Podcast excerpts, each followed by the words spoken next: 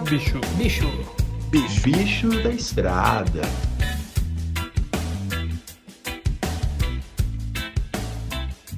Seja muito bem-vindo e bem-vinda a mais uma edição do nosso podcast Bicho da Estrada. Para você que gosta de viagem, para você que gosta de destinos mais exóticos neste mundão aí cheio de mistérios. Estamos aqui no outono, mas com um sentimento já de inverno em Galway, na Irlanda, tomando nosso chimarrão aqui.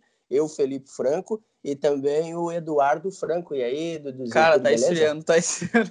Como previsto, os próximos episódios vão ser bem gelados. Puxa a coberta ali, ó, já dá, já cobre. E aí, tudo bem? Tudo certo. Muito bom dia, boa tarde ou boa noite, né? A Dependendo saudação É. clássica do podcast. Já que não tem horário, né, cara? Hoje, um, mais um episódio legal, com um convidado também bem bacana, um cara que viajou já bastante por vários lugares. Esse viajou. E recapitulando aí para quem está chegando agora no podcast Bicho da Estrada, estamos no Instagram, Só nos achar, né? Lá só no nos achar no Instagram. O primeiro episódio fomos até a Ucrânia, falando um pouco, um pouco da, da, da minha viagem pela Ucrânia. Depois, segundo episódio, falamos sobre Chernobyl, desastres naturais e turismo de tragédia, esse tipo de Tragédia, coisa. exato. E no terceiro episódio, fomos até o Oriente Médio, com a entrevistada foi a Dimitra, uma jornalista gaúcha catarinense, que foi um papo bem bacana também. Então, se você tiver interesse aí, só dá uma olhada aí no, no, no streaming, na plataforma que você estiver escutando, que vai estar listado. Abaixo todos- desse áudio, normalmente você encontra os outros É, programas. tá né? geralmente está listado, né? Depende da plataforma. Beleza, olha, cara, hoje, hoje eu tô, estamos aqui recebendo um convidado que eu tive a honra, o prazer de conhecer presencialmente a Dimitra do episódio de Oman, a gente não conhecia Foi ela. virtual. Quando eu estava na Jordânia, em Wadi Musa, que é o vilarejo ali do lado do sítio de Petra, lá no sul da Jordânia, eu tive a honra de conhecer o Myron, ele que é baiano. Na Bahia, todo mundo na Bahia. Mas antes de chamar o Myron aqui, vamos já trazer de antemão o lugar que nós estamos indo essa semana para falar sobre. Hoje nós vamos trazer aqui no Bicho da Estrada Uzbequistão. É, lá naquela região do Tão ali, sabe? Afeganistão, Quirquistão, é, Turcomenistão, todos aqueles países ali que ficam localizados na Ásia Central. É um lugar de muita importância histórica, principalmente porque ali é onde passava a Rota da Seda. O que, que era a Rota da Seda? Era aquele caminho entre China e o Ocidente, onde as caravanas com produtos, naquela época não tinha ônibus, trem, nada, o pessoal circulava Especiarias. as especiarias, os tecidos, as sedas passavam por ali para comercializar. É uma área um pouco maior do que o Mato Grosso do Sul, são 32,5 milhões de habitantes. A língua oficial é o uzbek, só que o russo é muito falado porque, como você muito bem sabe, aquela região ali fez parte da União Soviética até o ano de 91 ali. A população, a maioria, denomina-se muçulmana, mas dentro das minhas pesquisas, o Estado ele se autodeclara como laico, isso que eu achei curioso. É presidencialista, que nem no Brasil, chefe de governo e de Estado é o presidente. Dentro da economia, é um grande exportador de algodão, ouro e gás natural e possui também algumas reservas minerais e petrolíferas que ainda não foram exploradas. No IDH, né, que é o Índice de Desenvolvimento Humano, trazendo a questão da renda per capita, da educação, expectativa de vida, a posição não é lá muito boa, não. É a posição de número 107. O Brasil é 78, só para trazer o contraste. Para dar sequência aqui rapidinho também, antes de chamar o Myron, falando sobre a imprensa, até respondendo a pergunta da nossa ouvinte, a nossa tia Ialueci dos Santos, que tinha curiosidade, né? Como que a imprensa é livre lá? Então, é, a independência do país ocorreu em 1991. De lá para cá, a imprensa, que é controlada pelo Estado, não tem muita liberdade, logicamente. No passado, até muitos sites, organizações não governamentais de direitos humanos eram bloqueadas no país. As pessoas não tinham acesso a, a nenhum tipo de crítica ao governo do Uzbequistão, mas desde 2016, com o novo governo, algumas dessas páginas foram desbloqueadas Há os críticos que dizem que isso é uma forma mascarada de, de dizer que o, que o país está caminhando para uma imprensa livre, e outros dizem que não, que realmente essa abertura pode trazer uma imprensa é, com livre expressão aí no futuro. Então, tem os dois lados uh, da moeda. Sobre a educação também, que foi a pergunta da, da Loeci, é muito parecido com o sistema do Brasil, tem a escola é, dividida em dois níveis, a escola primária, que seria um currículo padrão para todo o país durante nove anos, depois os alunos vão para o que seria o segundo médio, aí tem as escolas de educação padrão ou as escolas técnicas, então o aluno pode escolher aí numa escola que, que tenha curso técnico da área que lhe interessa, para ser contador, cozinheiro, mecânico, eletricista, enfim, e depois disso, claro, nós vamos para para a universidade. Um dado que eu também encontrei, mas não posso dizer que é 100% correto, é que o governo investe 34% do orçamento, enquanto a média dos outros países é 13%. Mas, da mesma forma, a Unicef é, diz que há muitas crianças que não têm acesso à escola primária, principalmente em áreas mais remotas. Então, elas acabam tendo o acesso à educação, à alfabetização, um pouco depois, o que prejudica lá no final do processo educacional. Certo? Que falação, meu, hein?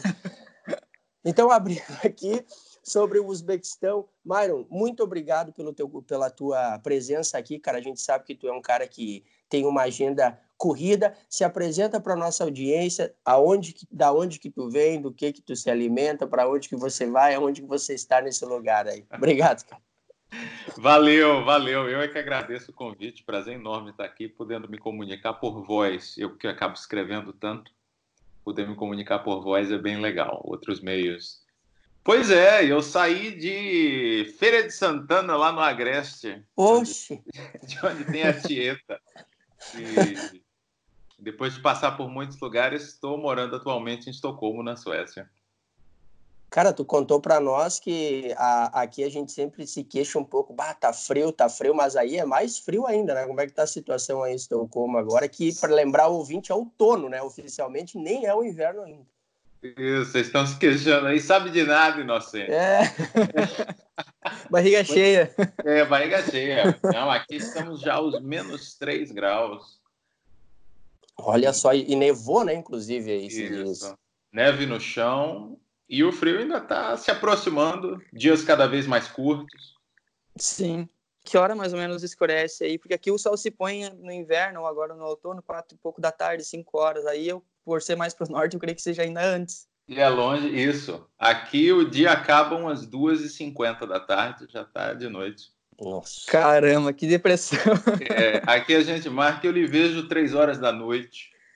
Uhum. Olha só. Entendi. Coisas desse mundão, né? Bom, Myron, vamos começar aqui então a nossa entrevista, cara. Mais uma vez, muito obrigado. É, o Myron já passou por mais de 100 países ao redor do mundo, só para você ter uma ideia do quanto esse cara viaja. Como ele tem essa experiência, eu pensei assim, cara, será que a gente escolhe um país para falar ou a gente sugere para o Myron decidir sobre o país que ele gostaria de falar? E a gente fez isso. Falta livre. Então, por que que tu escolheu o Uzbequistão, cara, diante de uma lista tão grande de lugares que tu visitou? Olha, vamos lá. Primeiro, eu agradeço ter, ter me dado a oportunidade de escolher. O Uzbequistão, para mim, é um dos países assim mais surpreendentes que eu visitei. Eu estive lá recentemente, há poucos meses atrás, e sabe aquela, aquela lacuna que tem entre o que você espera do país, que você conhece de antemão, no caso do Uzbequistão, uhum. praticamente nada. Acho que pouquíssima gente sabe algo do Uzbequistão. E a lacuna entre isso e o que você encontra. O Uzbequistão é embasbacante, cara. É um país fascinante. Você fica assim, boquiaberto. O meu Deus, que. Então, eu acho que é um país assim que merece ser, ser comentado e ser conhecido, porque tem muita coisa legal lá e pouquíssimo se sabe sobre ele. Perfeito. É, Para iniciar aqui então sobre o Uzbequistão, como que funcionou a sua entrada, a questão do visto e aonde que você estava, né, antes de chegar ao país? Pois, eu conheci o Uzbequistão como parte de um, de um roteiro um pouco maior que eu fiz pelos estão ali da Ásia Central.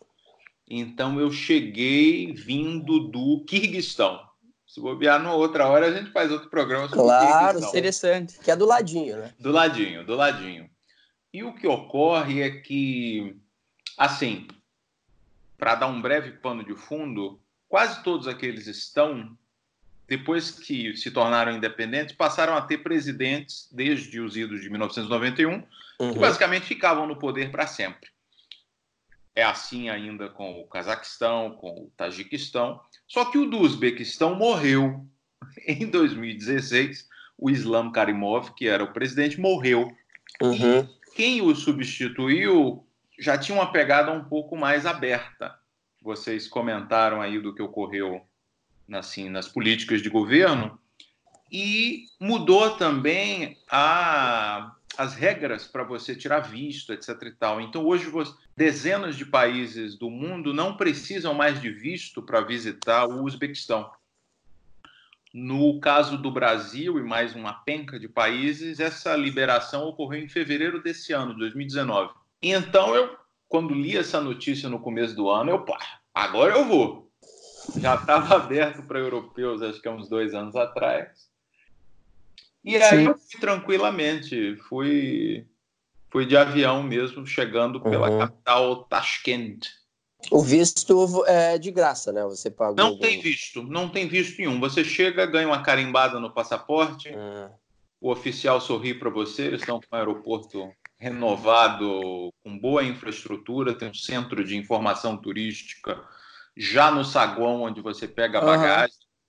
Tudo muito tranquilo. Até esse é o ponto que eu queria chegar agora, Myron, é que sobre o desenvolvimento do país com, o turismo, porque ah, o Uzbequistão, pelo que eu dei uma olhada aqui, ele está realmente se desenvolvendo muito no turismo e abrindo realmente né, as portas para esse crescimento. Ah, inclusive, caiu a necessidade de visto para vários países, né, igual você recém comentou, Brasil, inclusive.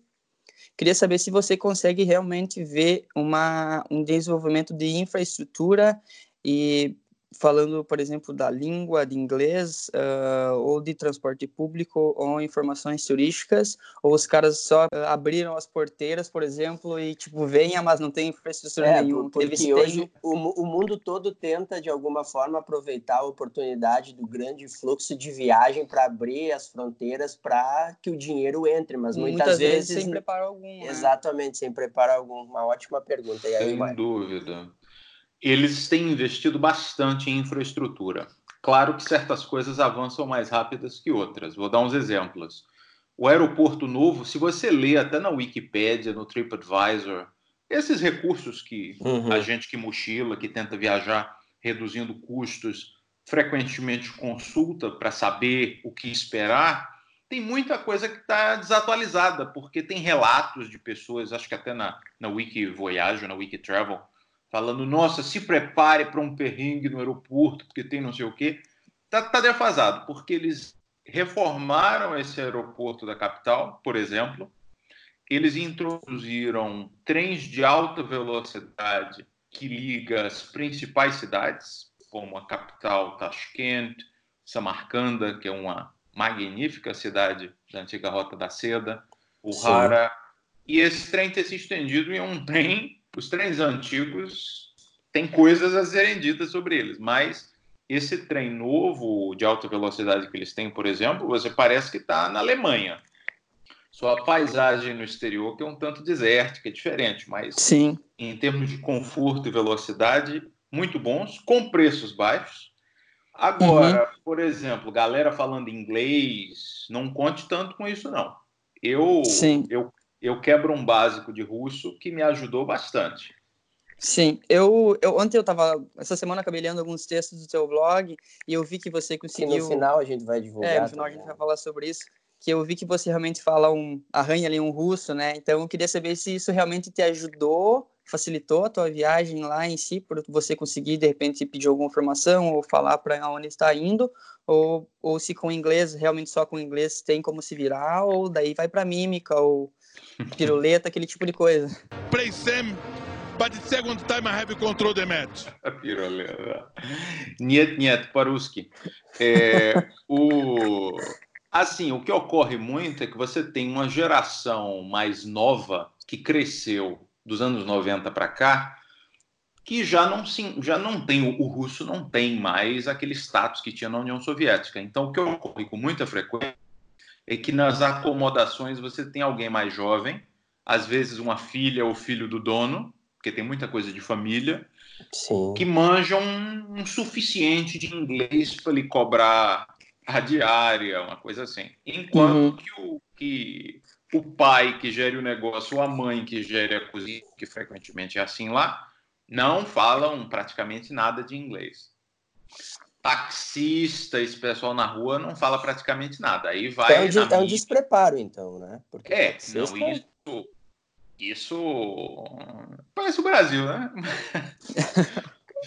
Mas isso aí eles ainda estão lá atrás. Isso aí você ainda passa um. Para eles, o turismo ainda é novidade.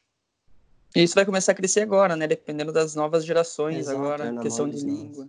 Exato, exato. Se você pega taxistas mais jovens, e não é raro você encontrar taxistas de tipo 20 anos, é, eles já há alguns que dominam o inglês sim. Mas a Sim. maioria, aqueles tiozões, não. Certo. Mário, quantas cidades tu, tu visitou nessa tua estada no Uzbequistão? Olha, eu fiquei em quatro cidades.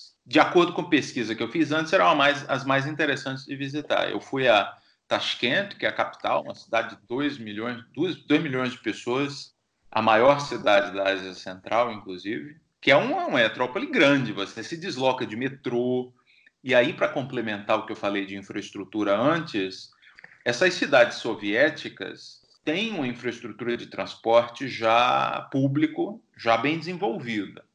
É, então, você já tem um metrô que funciona, ele leva aos lugares já há muitas décadas e ele continua a funcionar bem. Her- Herdados da União Soviética, Sim. você disse isso. Isso, isso. E que continua a funcionar. Não é investimento novo. Uhum. Essa é Tashkent, eu fui também a Samarcanda, fui a Bukhara, que escreve Bukhara, mas eles chamam Bukhara, e Riva, escreve Kiva, mas eles chamam Riva. Todas essas outras três, Tashkent é uma cidade relativamente nova, capital e tal, não tem muita Uhum. pegada de cidade histórica. Já as outras três têm um astral assim bem de caravanas, mesquitas, pórticos azuis. Uhum. Eu fui nessas quatro. É, uma dúvida que me surgiu até lendo o teu blog, depois a gente vai passar o endereço, porque para você que nos ouve aí é muito interessante. O Mário escreve muito bem, traz muitas questões históricas, não é simplesmente narrando passeios, traz muito aspecto histórico dentro dos seus textos. E como a gente sabe que esse território aí foi um território clássico de passagem, né, Mário, das caravanas da Rota da Seda, pertenceu à União Soviética, então tem várias etnias, povos com diferentes culturas. Nesse, nesse trajeto que você fez de cidade para cidade, você percebeu diferenças significativas que, na questão arquitetônica, eh, de comportamento, enfim, social, gastronômica, cores, sabores, enfim, percebeu alguma coisa assim? Em alguns aspectos, sim. É, curiosamente, em questão arquitetônica, por exemplo, ou de cores, não, porque frequentemente essas cidades pertenceram séculos atrás a, aos mesmos reinos, ou eram independentes, às vezes tem tipo o emir de Bukhara, mas o, o cara da cidade, a, a poucas horas dali, está naquele mesmo caldo cultural.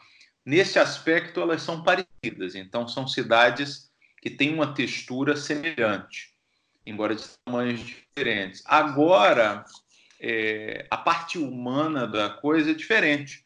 Por exemplo, você no Uzbequistão tem uma mistura de uzbeques e tajiques. Como no Tajiquistão você tem uma mistura de tajiques e uzbeques também.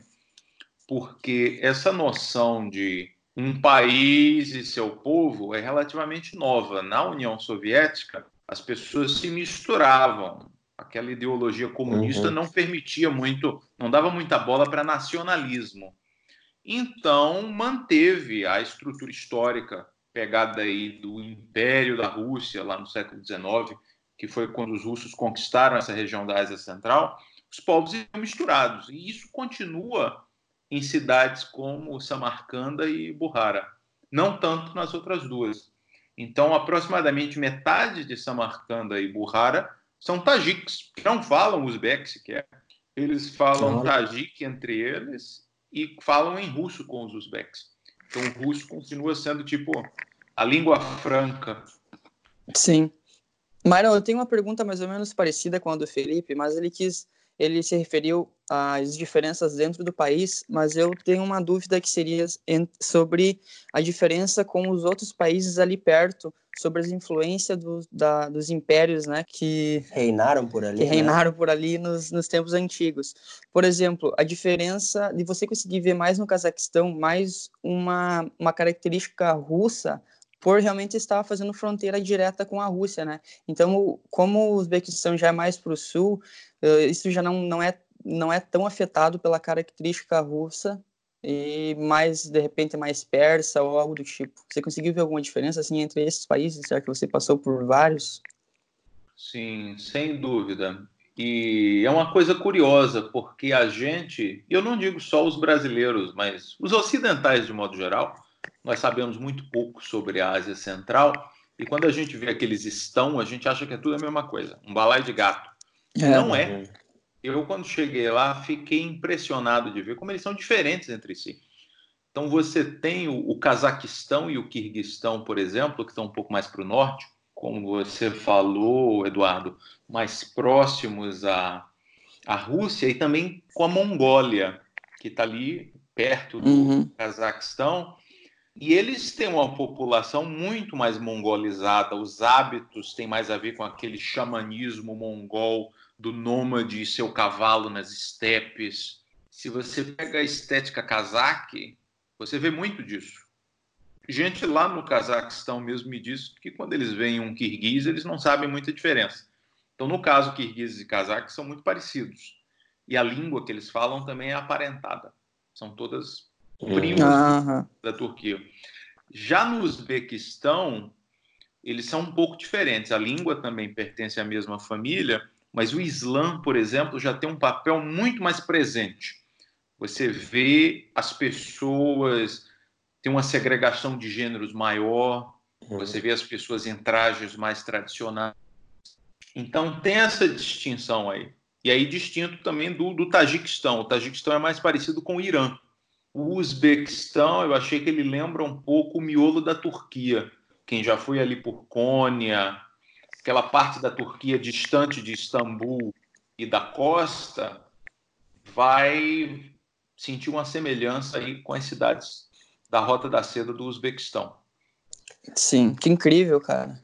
Interessantíssimo, né? Myron, é, mudando um pouco o foco, agora vamos pro vamos pro seu itinerário, né? Como a gente está falando aqui em visitar, explorar lugares, é, falou um pouco da estrutura, que é fácil se locomover. Como que se deu dentro das cidades? O que que você o que que você teve acesso? Eu vi que você falou que algumas tours são muito caras para você fazer, por exemplo, um dia de passeio fora da cidade. Então, o que que você acabou basicamente fazendo aí nessa sua exploração local?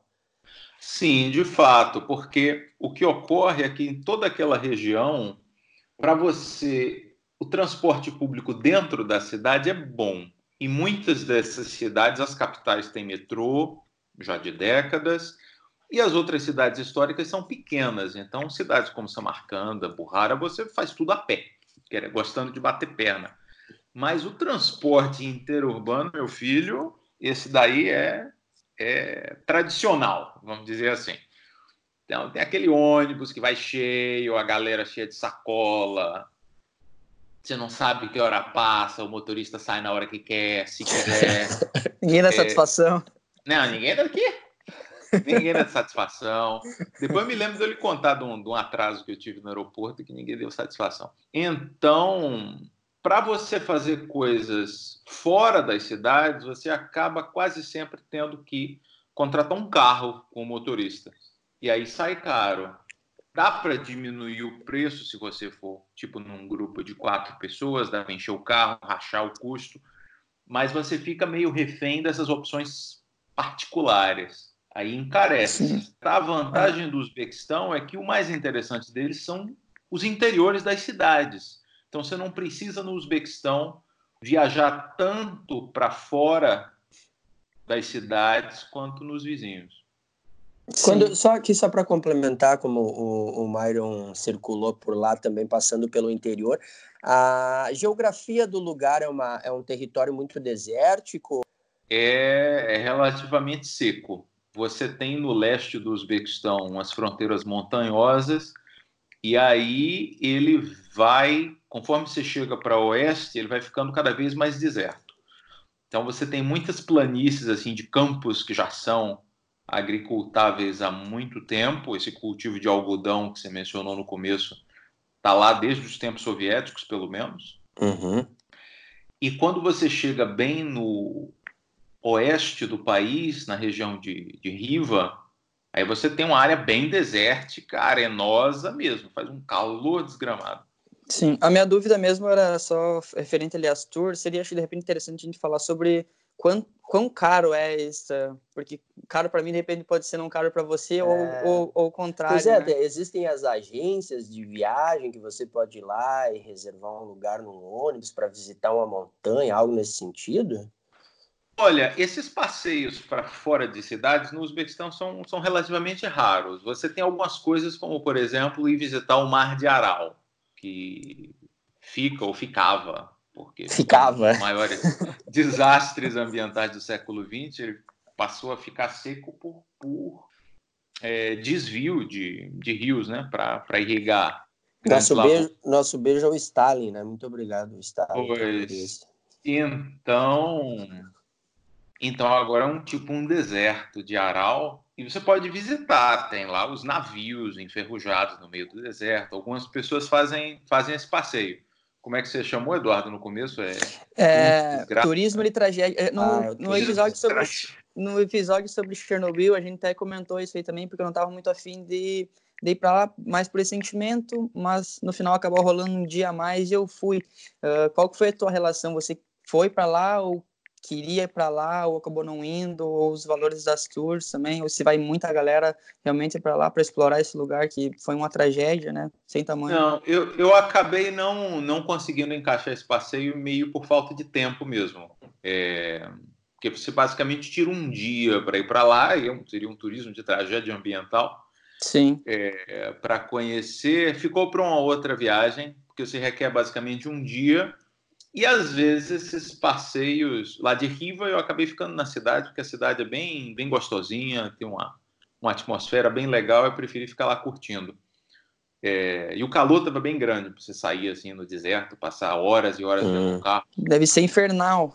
É, depende muito da época. Como é um clima bem continental, a temperatura muda muito. Coisa mais amena é tipo maio, setembro. Mas quando eu fui assim de julho para agosto, rapaz, era tipo 44 graus. Nossa. Caramba. É, a gente sofre. Rachar o coco. Quais Rachar pro- o coco. Mas é caro. Então, o que, eu- o que é que eu chamo de caro? São passeios de um dia que cobram tipo 100 dólares. Ah, preço Nossa. europeu. É, preço europeu. Enquanto Caro que mesmo. dentro da cidade, tipo, se você ficar num hotel com quarto privado, ar-condicionado, café, almoço e janta e entrada, você não vai gastar 100 dólares num dia inteiro. Você faz uma refeição pelo equivalente a tipo 4 dólares, 3 dólares. Sai mais barato Menos-.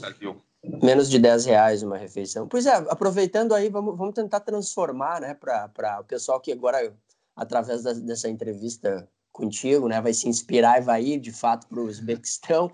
É, o valor meio padrão, uma corrida de táxi, a uma, uma hospedagem. O Myron ele tem um perfil também mais mochileiro, né, não esbanja. Então, uma refeição meio pela rua. é, enfim, as atrações, que são algumas, eu vi que tu falaste que são pagas, né, para visitar um Sim. espaço público, mesmo assim eles cobram. Como que seria o, o valor meio que geral, assim, das coisas?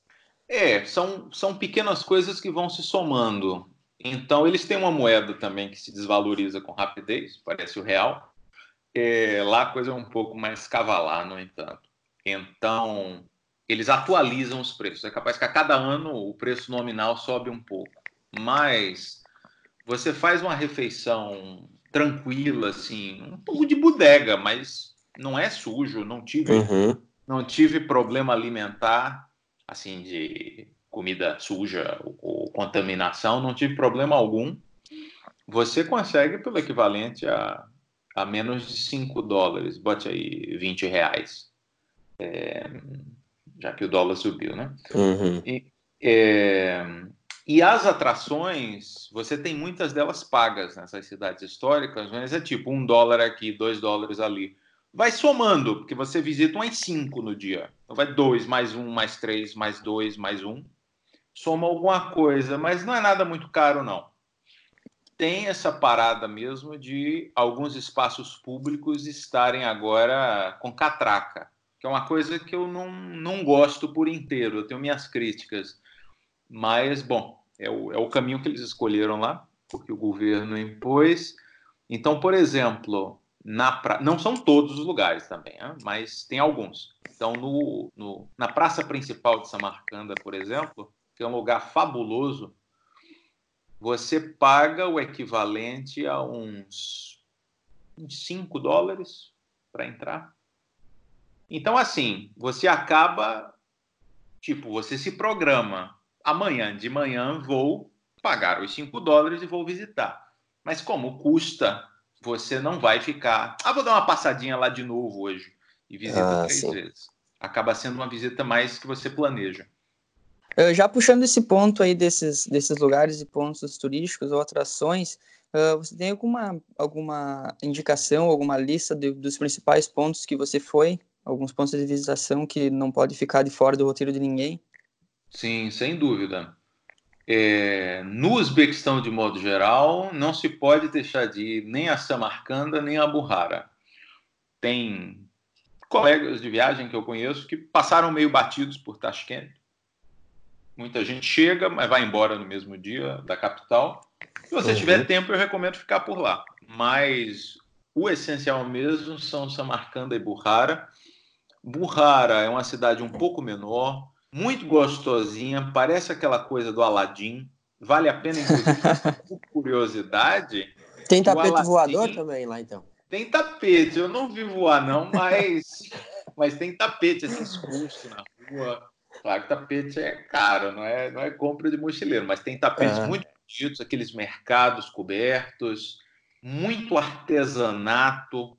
Foi inclusive uma coisa que melhorou depois do, do fim da União Soviética, que naquela época, eles me contaram lá, é, essa coisa de você ser artesão foi suprimida. Você tinha que trabalhar na Olha. fábrica como todo mundo, ser operário. Mas que bom isso não morreu. Então eles passaram a retomar esses ofícios de artesania, fazem muita coisa com, com cobre, Porcelana. madeira, porcelana, tapetes. São esses saberes populares, seculares que tem lá e que eles estão resgatando agora.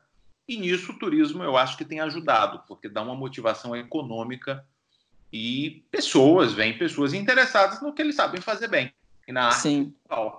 Eu- Até porque isso faz parte de qualquer cultura, né? Qualquer país, É artesanato. a esse tipo de demonstração cultural, né? Através isso. da arte. é. Então acaba sendo um país culturalmente rico de você visitar. Você vê muita coisa.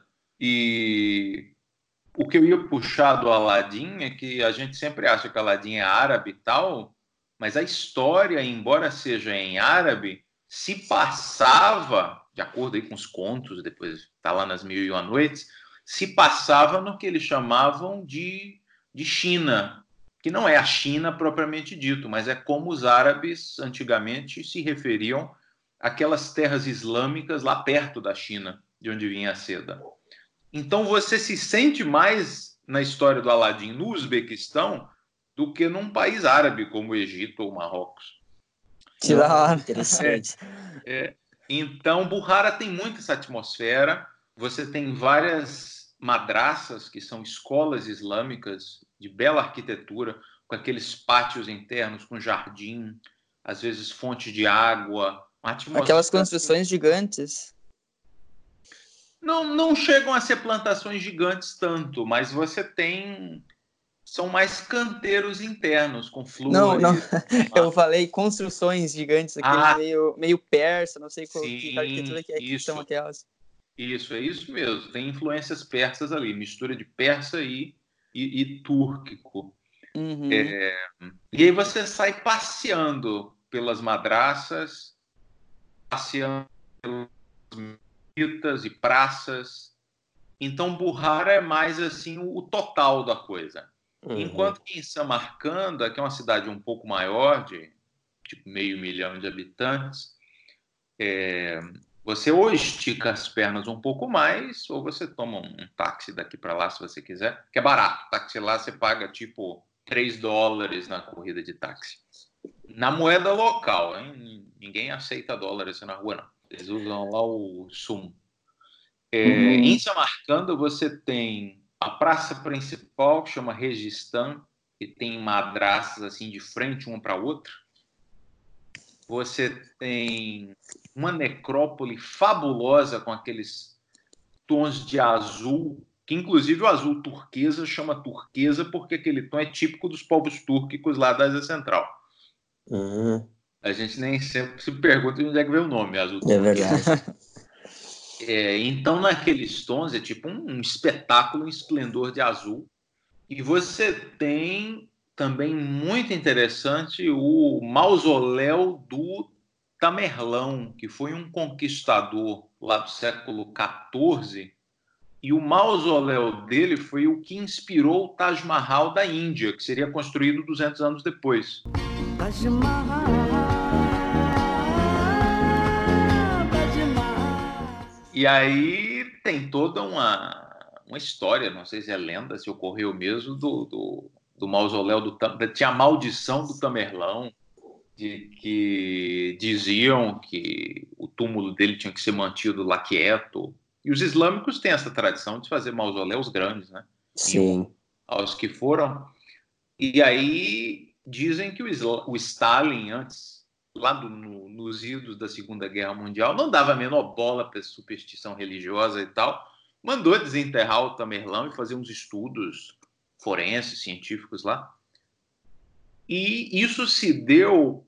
A maldição dizia que se o sono do Tamerlão fosse perturbado, isso deflagraria um conquistador ainda pior do que ele.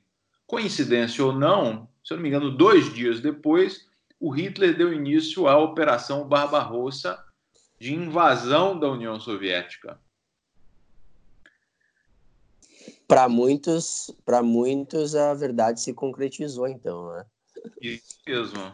E aí até o próprio Stalin fizeram-se os estudos, tem análise cranial do Tamerlão para se avaliar como é que era a cara dele, isso está tudo aí disponível desde os anos 40, mas por via das dúvidas, até o senhor José Stalin resolveu, né, reenterrar o fez um novo funeral pro pro Tamerlão, botou ele de volta lá e isso ocorreu poucos dias antes da Batalha de Stalingrado, onde a União Soviética conseguiu reverter a invasão nazista e começou a ganhar a guerra.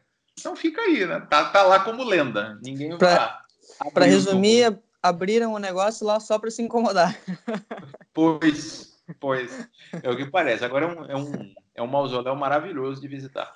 Eu ouvi dizer que eles estavam querendo desenterrar de novo um pouco antes das eleições presidenciais no Brasil, mas parece que daí não vão deixar fechado, mas parece que mesmo assim respingou um pouco para nós. Foi Eu isso, acho, né? alguém, mex... alguém mexeu na lápide ali. É. Bom, ah, Deve ter Myron, sido um brasileiro, não fui eu. Interessantíssimo, cara, essas, essas experiências, essas histórias. Bom, a gente já está perto do meio-dia aqui, está começando a fome, então vamos para o lado da comida. Como é que foi a tua experiência gastronômica? Foi de, de se banjar e maravilhar com as opções ou uh, uh, não, não era isso? Olha, a gastronomia da Ásia Central como um todo é parecida. Ela, ela tem um pouquinho de âmia ou deixa, você falou em Brasil, é, porque é uma gastronomia bastante rústica. Eles ali têm muito forte aquela influência dos nômades, das estepes, com seus cavalos e tendas, que, portanto, não plantavam zorra nenhuma. O que, que eles comiam? Comiam carne dos animais que viajavam com eles e bebiam leite. Queijos, uns queijos horríveis, mas enfim. liso, seco para sobreviver no inverno, parece comida tipo da legião assim do Senhor dos Anéis, sabe? Comida que você comia para ficar, para ter energia para continuar. Essa tradição gastronômica, em grande medida, se mantém. Não é assim, ficou lá no passado, não. Então, resumo da ópera: é uma gastronomia muito focada em carnes. Como é que eu posso dizer? Vocês que são gaúchos talvez tenham até um vocabulário mais específico para carne. Não é aquela carne filé, as partes melhores. É aquela carne toda com gomos de gordura no osso. Como é que chama? Ah, seria. Deve ter algumas expressões no Rio Grande do Sul, mas é uma, é, uma carne Uma de carne má que não é qualidade. pura, né? É, uma carne Não. de má qualidade. é. É, então vem aquele pedação de banha, aqueles gomos de gordura que, que até ficam no dente, feito uma goma. Isso aqui, o que é esse, esse pedaço? Pedaço você pega assim com o dedo. Então, eu já vi pessoas que gostam muito dessa carne um pouco mais rústica e, e até me prometeram antes: nossa, você vai adorar. Esparro danado. E é aqui, não tem tempero. Esse é o outro detalhe. Tempero, As especiarias não estão aí, então. especiarias, rapaz. A especiaria que tem lá é o sal. E olha lá. Olha só. Então é assim, carne moída fervida, moída com pedacinhos de ossos e com a gordura toda fervida no sal. Cruz. Ou E é. churrasquinho no espeto. Churrasquinho no espeto com pão. Eles comem muito pão. E são uns pães redondos. Eles têm uma tradição curiosa de carimbar o pão. O, ca- o padeiro tem um carimbo próprio que ele bate assim no pão. O pão sai circulando pela rua. Eles têm vendedores ambulantes de pão. Mas pelo carimbo você sabe que é um padeiro que Olha fez. só. Hum, E essa carne é uma carne de cabra, é vaca, é frango? O que, que você mais viu, assim? Que tipo de Olha, carne? Tem cabra, tem ovelha, tem frango e tem carne de cavalo também. Olha só. hum, interessante. Então, de uma maneira geral, você não gostou muito, assim, da, da culinária do- do- dos rapazes, né? Não, não, não foi assim o que eu levei para casa como a lembrança mais amorosa do Uzbequistão, não. Até porque também não varia muito. Você chega assim no lugar. O que é que tem hoje? Almoço, shashlik, que é tipo o espetinho, com salada, que é sempre de tomate com salsão, pão e chá preto. Não varia muito disso, não. E pela, andando pelas ruas aqui, é, você percebe, é, no, no aspecto físico da população, você percebe alguns pontos de, de, de obesidade, a questão do peso das pessoas, é um povo mais magro, como que é? Não, não tem muita obesidade, não. Eu Não, tem comida, né, cara? É, Comida tem- ruim, velho. Eu não sei como é que são os índices de gordura no sangue deles aí, mas, mas não vi muita gente obesa, não. Primeiro porque ainda tem bastante pobreza, então as pessoas não comem assim até morrer. Sim. Segundo, comidas processadas ainda estão aparecendo. E terceiro, eu não achei as pessoas lá muito sedentárias, não. As pessoas estão para lá e para cá o tempo todo. Olha só. Uhum. Então, esse próprio ritmo de vida mais movimentado, né? Uhum. Aham. Mairão, nós já estamos chegando aqui no mais para a reta final do nosso programa, que já estamos chegando no tempo limite aqui também. Tá na hora de fazer almoço, Tem né? que fazer almoço aqui e trabalhar, que não é só de podcast, né? não dá dinheiro isso aqui ainda. Não sei se Pô. vai dar. Ah, só você gostaria de falar e contar essa história que você comentou no início sobre o atraso no aeroporto ou na estação, não lembro exatamente. Que onde foi a- quando- na saída, né? Quando já Isso. tava de saída. Como é que foi essa história aí do É, atraso? Eu só ia notar que o sol aqui na Suécia já está começando a descer, viu? Vai dar uma hora da tarde aqui. Tu já vai dormir, então. não pode. Tem que acender a lâmpada e ficar aqui. É, mas já está com aquele, aquele sol assim meio deitado, batendo na rede da casa. que maravilha. Pois, é, sim, porque você vê uma infraestrutura muito sendo cada vez melhor preparada para o turista, mas a gente se esquece de certas assim normas de civilização que lá não se desenvolveram, pelo menos não ainda. Então, por exemplo, Eu, quando fui embora, eu fui do. Eu voltei, depois de visitar as várias cidades do Uzbequistão, eu voltei à capital Tashkent, para de lá tomar um voo até Dushanbe, que é a capital do Tajiquistão. Seria um voo às 10 da manhã. E eu tinha feito um planejamento todo apertado, um pouco ambicioso, de sair de Riva na noite anterior num trem noturno, chegar de manhã cedo e pegar um táxi para o aeroporto e chegar assim para lá. Me garantindo que o trem no Uzbequistão não atrasaria. Como não atrasou? Cheguei no aeroporto assim, batendo ponto, no horário. Meu voo teve um atraso de 12 horas. Nossa, meio-dia. Caramba. Então, em vez de sair às 10 da manhã, ele passou a sair 10 horas da noite. E assim, vocês acham que me deram alguma satisfação? Apareceu no monitor que o novo horário agora era 10 da noite. Não tem compensação nenhuma. Não tem vale alimentação nem vale refeição. O estande da empresa não estava montado, então não tinha com quem você reclamar. Não tem balcão de informações na área de embarque tem na área de desembarque para os turistas chegando. Então não tinha com quem reclamar e não tinha o que fazer. Só esperar. Você fica só esperando. As... E nessa ex-União Soviética, eles ainda têm uma mistura um pouco tóxica de é, servidor público militarizado. Sobretudo nesses espaços onde se preza pela segurança, tipo trens, aeroportos, se confundem muito os funcionários do aeroporto com policiais. Você não sabe direito, eles se vestem como policiais, com aquele cap tipo fucker and sucker na cabeça, Uhum. E às vezes eles são mesmo policiais.